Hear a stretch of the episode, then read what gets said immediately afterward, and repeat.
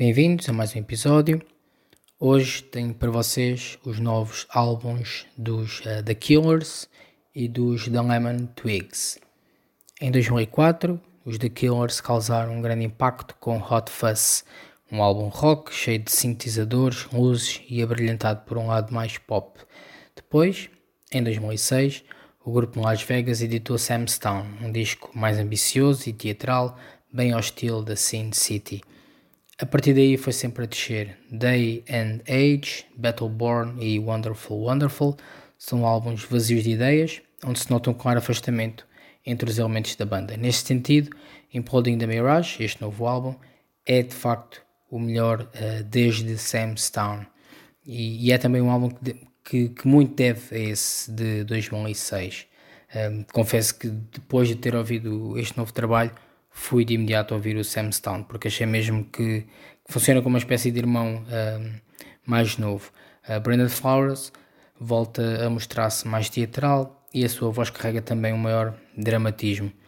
É também um álbum que, que, que é feito uh, mais à medida de, de grandes uh, concertos de estádio e de arenas e por aí. Quero destacar, como habitual, duas músicas e destaco a My Own Soul's Warning e a Blowback.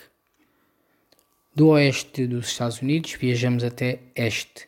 Os The Lemon Twigs, dos irmãos Michael e Brian Daddario, editaram Songs for the General Public, o terceiro de originais, via 4AD. Com influências óbvias nos anos 70, este é um álbum que para mim deixa algo a desejar. Fiquei com a sensação de que as músicas tinham mais para dar, uh, pedem algo, uh, algo que fique no ouvido, mas nunca atingem esse lado, como se não tivessem recheio. Há muito, talvez demais até, de Queen, uh, e, e, praticamente todas as faixas do disco soam ao grupo inglês. Há sempre algo nas músicas que, que me levam até, até aos Queen.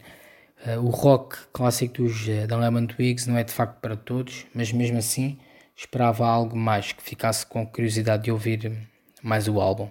Apesar de tudo, e como é natural, quero destacar duas músicas e destaco as músicas Moon e Hog.